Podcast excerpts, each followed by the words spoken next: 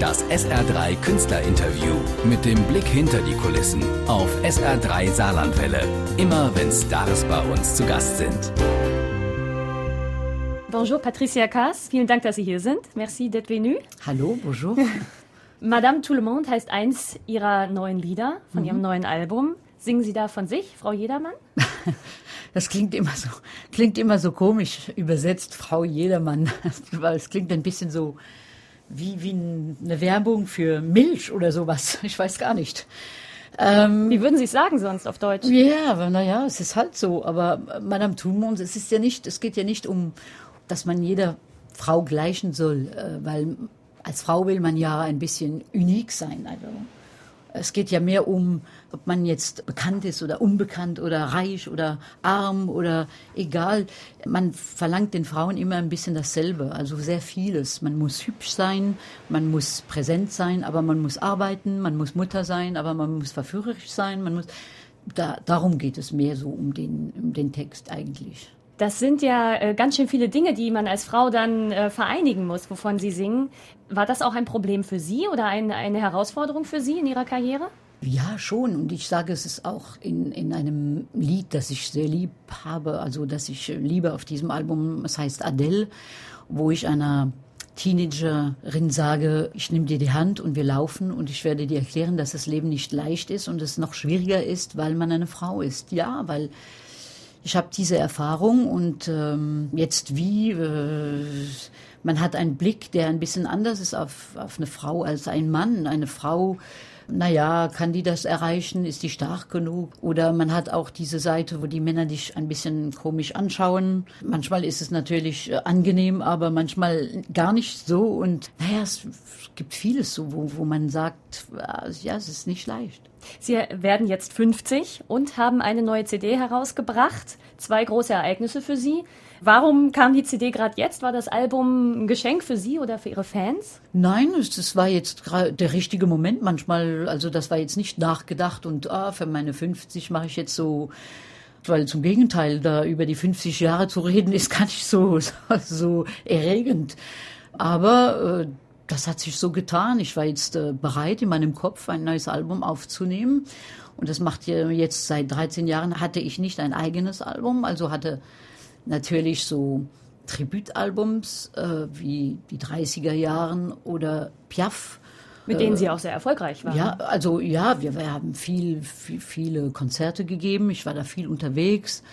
Das nimmt viel Zeit, viel Energie und ich muss auch sagen, die letzten zehn Jahre waren schwierig, weil da hatte ich sehr viel so Emotionales. Diese Autobiografie, diese, dieser Fernsehfilm, wo ich eine Mutter spielte, die ihre Tochter verliert. Cachon Piaf ist halt auch nicht das Leichteste gewesen, weil Emotionen ja, aber auch die Konzentration auf der Bühne. Ich wollte auch wie immer äh, halt äh, es schwieriger machen, als es sein konnte. Ich wollte das ein bisschen theatralisch geben. Ich wollte ein bisschen zeitgenössischer Tanz geben und äh, naja, und das alles, huh, nach einem Moment ist es ein bisschen schwer und da ist man ein bisschen, da war ich sehr müde und ich brauchte doch so ein bisschen Zeit. Ja, was haben Sie jetzt gemacht die letzten zwei Jahre? Konnten Sie sich da erholen? Ja, schon. Ich wollte eigentlich ein bisschen Zeit für mich nehmen, weil eigentlich lebt man so in seiner Leidenschaft äh, und man, man liebt dieses Teilen, dass man sich ein bisschen halt äh, selbst vergisst und äh, naja, und weil die Zeit halt vergeht und weil vielleicht, weil man auch 50 näher wird, stellt man sich wahrscheinlich nicht mehr dieselbe Fragen irgendwie. Und ich glaube, das Wichtigste ist heute, dass ich mit mir selbst zufrieden bin und in Frieden bin und äh, Selbstvertrauen habe und diese Kulpabilität nicht habe, wo ich mir sage, wow, ich habe das erreicht und weil ich ja von einer Familie stamme, naja, wo, wo modest, also wo das Wichtigste war halt nur die Liebe zwischen uns. Mein Leben hat sich jetzt doch viel geändert durch all dieses, äh, wo ich meine eigene Wohnung habe, bin viel unterwegs und äh, und irgendwie hatte ich doch da so ein bisschen eine Kulpabilität, die ich heute nicht mehr so habe, weil ich muss es eher anschauen und sagen, wow, schau mal, was ich erreicht habe. Aber wie kriegt man das zusammen? Dieses Leben hier, ähm, Sie, Sie kennen viele Menschen aus der, aus der Showbranche, aus der Filmbranche, dann Ihre Wurzeln und dieses ständige Unterwegssein. Ist man da innerlich zerrissen oder kriegt man das alles unter einen Hut? Naja, so, ich lebe nicht äh, viel in meinem ähm, Beruf, weil es ja auch ein Beruf ist. Ich habe ich bin viel unterwegs, also meine beste Freundin sind nicht in diesem, in dieser Branche irgendwie. Ich treffe Leute natürlich, aber das Schwierigste, würde ich sagen, ist das immer unterwegs sein. Weil wenn man mich fragt, was, was ich am meisten liebe, sage ich immer, es klingt doof, aber in meinem eigenen Bett zu schlafen und zu Hause zu sein und äh, nicht in Ferien gehen, sondern die Ferien in meiner Wohnung zu verbringen. In Paris? Ja, in Paris, die, ja, die heute in Paris ist. Und das ist wahrscheinlich, ist das das Schwierigste. Das ist dieser große Schritt zwischen, du stehst auf der Bühne und hast diese Leute, die, wow, die da sind und plötzlich bist du alleine in einem Hotelzimmer, das nicht immer so angenehm ist und unpersönlich. Du kannst ja nicht alle Sachen immer mitnehmen. Das ist äh, halt immer das ein bisschen Schwierige. Schaffen Sie es denn, den, den Kontakt zur normalen Welt, zu Ihrer Familie oder zu Ihren Freunden zu halten? Ja, aber meine Familie würde jetzt sagen, bah, man sieht sie nicht genug oder ich war jetzt seit einem Jahr nicht mehr da und ich krieg doch zu hören, naja, kommst ja nicht mehr. Das klingt ein bisschen so, naja, wir sind wahrscheinlich nicht gut genug und das ist ja gar nicht so. Ich will, wenn ich zu meiner Familie gehe, nicht sagen, okay, ich habe jetzt zwölf Stunden für euch, ich möchte doch dann eine Woche haben, wo ich dann dort bin und äh, naja, und nicht an was anderes denken und, und total dort sein. Also, aber wie gesagt, das ist äh, die Kilometer machen doch, dass da ein, ein dit, eine Distanz ist. Wie ist das? Ihre Familie lebt noch in, in Vorbach ja, oder in ja. Stiring-Wendel? Ja, in der Nähe so von, ja, von, von Lothringen, also Vorbach und Stiring-Wendel und, äh, naja, so die Umgebung ein bisschen. Fühlen Sie sich denn auch noch ein bisschen als Lothringerin? Auf Ihrem neuen Album zum Beispiel ist ja auch ein Song. Parle, ja. Voilà. Äh. Ja, ja schon, weil es sind ja meine Wurzeln und äh, mein Blut ist, äh, bleibt, wird auch immer so sein. Ich bin Französin, ja, wohne in Paris, aber Pariserin, nein. Also ich, ich bleibe und möchte es auch immer bleiben. So wie ich auch, ich sage oft, man hat manchmal in seinem Charakter diese Kindheit irgendwie in sich und das, das möchte ich auch, dass man das nicht wegnimmt, also irgendwie. Und da passe ich schon auf, dass ich das äh, mit meinen Freunden oder so, dass, dass ich diese Stärke, diese, diese, diese Frau, die kämpft oder so auf der Bühne, ist cool. Aber im Leben, naja, wenn ich mit meinen Freunden bin, habe ich manchmal auch diese kleine Stimme, so, ah, wie ein Kind oder so. Das ist, das ist wichtig. Aber natürlich, dieses Lied La langue que je parle da geht es um die Sprache, die ich rede, aber es geht auch mehr äh, als das. Es sind auch, als ich nach Paris kam, vor 30 Jahren hatte ich dieses deutsche Akzent, mein Französisch war sehr einfach. Und äh, naja, in Paris und Showbusiness, das, da, das zeigt man dir gerne, uh, wo kommt denn die her? Und äh, das kann schwer sein, weil wenn man nicht viel Selbstvertrauen hat, was ich auch nicht hatte, und äh, naja, ich war meiner Mutter nah, sie war nicht mehr da, das alles war, das hat viel da ist das schon ein Problem. Und ich wollte in diesem Song auch sagen, irgendwie, schaut mal 30 Jahre später, was ich alles erreicht habe. Und wenn ich meinen Akzent hatte oder wenn mein Französisch nicht so gut war wie ihr Französisch oder so, das war auch ein bisschen so gemeint. Eine französische Tageszeitung hat sie in einem Artikel als Petite Provinciale de l'Est bezeichnet. Also ich übersetze das jetzt mal als kleine Frau aus der Provinz des Ostens. Dann ist das keine Beleidigung, sondern äh, das tragen Sie mit Stolz. Dann. Ja, schon. Aber am Anfang kann man es anders hören irgendwie. Heute, ja, okay, natürlich. Und äh, deshalb habe ich noch mehr Stärke, weil ich das erreicht habe, obwohl ich so eine kleine aus Provinz ge gewesen bin und oder okay, ich, das kann man nicht mehr sagen, ich bin es noch, weil ich ja nicht mehr dort wohne. Ihre Wurzeln liegen ja eigentlich nicht nur in Lothringen, sondern auch auf der anderen Seite der Grenze in Saarbrücken. Ihre musikalischen Wurzeln mhm. sozusagen, die, die ersten Schritte Ihrer Karriere, da sind Sie jahrelang in der Rumpelkammer aufgetreten.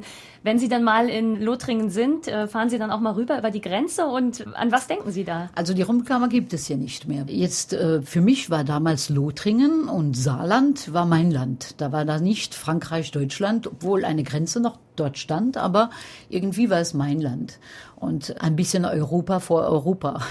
Und ja, natürlich, wenn ich jetzt äh, zu meiner Familie gehe, gehe ich nach Saarbrücken. Jetzt gehe ich nicht in die Stadt, weil ich gehe meine Brüder, Geschwister besuchen. Aber ja, ich gehe dann schon kurz rüber oder, aber da ist nicht vieles, viel, vieles zu machen oder zu sehen, obwohl es eine schöne, Saarbrücken ist eine schöne Stadt. Aber kommen alte Erinnerungen hoch? Nee, nicht so. Das ist wahrscheinlich zu weit weg. Aber, oder wenn man darüber redet, ja, natürlich, weil wenn man darüber, redet, so, ah, diese Zeiten, wo man in der Rumpelkammer war und mein Bruder damals ging dorthin und da hat, war dieses Wettbewerb und ich konnte damals, normalerweise dürfte ich ja nicht dieses Wettbewerb mitmachen, weil es ja so ein Tanzlokal war. Ich war da elf damals.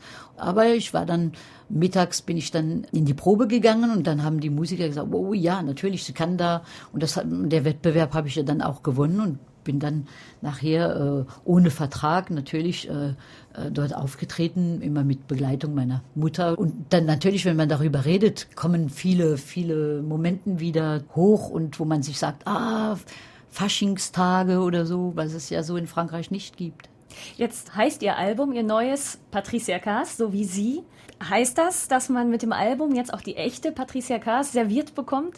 Uh, früher, also die anderen Albums ist auch das echte äh, schon dabei. Jetzt, äh, ich glaube, das ist ein bisschen so ein neuer Start in meinem Leben. Nicht durch dieses Album, einfach nur in meinem Kopf, weil, weil ich besser mit mir selbst bin und äh, ein besserer Blick auf mich selbst habe. Und äh, Natürlich, am Anfang hatte ich so ein oder zwei äh, Titel für das Album, aber nach einem Moment, wo, also wenn, wenn als die Lieder alle da waren, da habe ich mir gesagt, bah, weißt du, ähm, du, du redest so viel über deine Emotionen und, und der Blick, den du hast über verschiedenen Themen, das bist, bist du total und äh, deshalb wollte ich, und ich hatte auch noch nie ein Album, das Patricia Kaas heißt.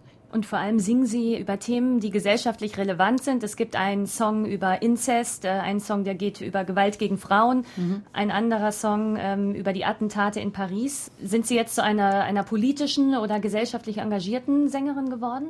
Nein, also ich, für mich ist es emotional engagiert. Das sind Themen, äh, als ich die Lieder hörte, habe ich mir die Frage nicht gestellt. Ich habe mir gesagt, darüber müsste ich singen, weil ich habe mir dieses Lied über Inzest angehört und es hat mich berührt. Und ich wollte da keine Barrieren und mir sagen, wow, ist das jetzt zu schwer? Ist das jetzt, äh ich glaube, mit das alles, was man heutzutage lebt, mit den Attentaten und so, habe ich das Gefühl, die Leute, die Freunde, die um mich herum sind, man ist offener, man sagt eher so das, was man denkt und, äh, und deshalb wollte ich auch keine Barrieren. Und ich glaube, das war auch über Inzest zu singen, ist nicht mutig, es ist nur, es hat mich berührt. Und natürlich, wenn man dann ein bisschen näher und, und sich darüber informiert, da sagt man, okay, es ist komisch, weil es ist ein aktuelles äh, Thema und man redet nicht darüber. Warum? Weil es soll in den Familien bleiben, es soll hinter den Türen sein. Und ich glaube, es ist wichtig, dass man es sagt. Das war ein Vorschlag, der an Sie her herangetragen wurde. Ja, das war nicht ein bestelltes Thema. Es war, es war ein Lied. Äh, das ich bekommen habe und äh, man hat mir gesagt, hör zu, ich weiß nicht, ob du das singen würdest. Und für mich war es wie ein Geschenk, weil ich sagte, wow, äh, dass man mir das zutraut, so ein, weil man muss mehr als eine Sängerin sein, um so ein Thema anzusingen irgendwie, man muss obwohl es nicht autobiografisch ist, aber man muss Sachen im Leben erlebt haben, damit man auch äh, wahrscheinlich bestimmte Emotionen darin geben kann, obwohl ich in diesem Album komischerweise, der Unterschied ist, ich, ich habe nicht versucht, mich in die Situationen reinzustellen, generell. Ich, ich habe einfach nur die Lieder gesungen, wie wenn ich etwas erzähle. Das eine Lied ist ja über die Attentate. Ich meine, da, nicht nur. Es ja. ist Le Jour et l'heure, ist der, die, die Zeit und der Moment. Man erinnert sich immer, wo man war und was man tat, als man, man so eine schlechte Nachricht bekommt. Der Autor hat es wirklich über die Attentaten geschrieben. Und äh, weil die Terrasse Tiplane, die, die Terrassen waren voller Leute und und ich wollte es umstellen, weil für mich ist es auch persönlich, als ich erfuhr, ähm, als mein Bruder nicht mehr da war oder so. Und äh, ich weiß genau, wo ich war, was ich tat. Und darüber geht es in diesem Lied. Sie waren am 12. November beim Sting-Konzert, als das Bataclan wieder ja. eröffnet mhm. wurde. warum waren Sie da dabei? Warum war Ihnen das ein Anliegen? Das hat mich berührt und ich wollte da sein, ein bisschen wie eine Kommunion und natürlich dann noch Sting auf der Bühne zu haben, das war ja auch, weil ich, ich finde ihn toll, weil er ist äh, Rock, aber er ist äh, subtil, er ist ähm, elegant und ich fand, was er sagte und wie er es tat, auch auf Französisch. Es war nicht so äh, einfach so übertrieben. Nein, es war elegant und ich war am Anfang war ich oben, aber dann hatte ich es gehasst, da mit den Leuten mit diesen Handys da die ganze Zeit Facebook und so. Das ist äh, da bin ich runter und war mit den Leuten das war toll, weil man konnte auch spüren, dass die Leute da waren, um zu zeigen, das Leben geht weiter. Also wollten sie wirklich sich amüsieren. Aber man konnte auch diese Kommunion fühlen, dieses Moment, wo man sagte, wow, es war doch etwas hier. Aber ich fand es nie, äh, ich weiß jetzt nicht das deutsche Wort, Glück, ich fand es nie. Düster. Ja, düster. Es war eher ein schöner Moment, obwohl es komisch klingt. Naja, und für mich war es wichtig, da zu sein und ich war sehr froh, dass ich es erlebt habe.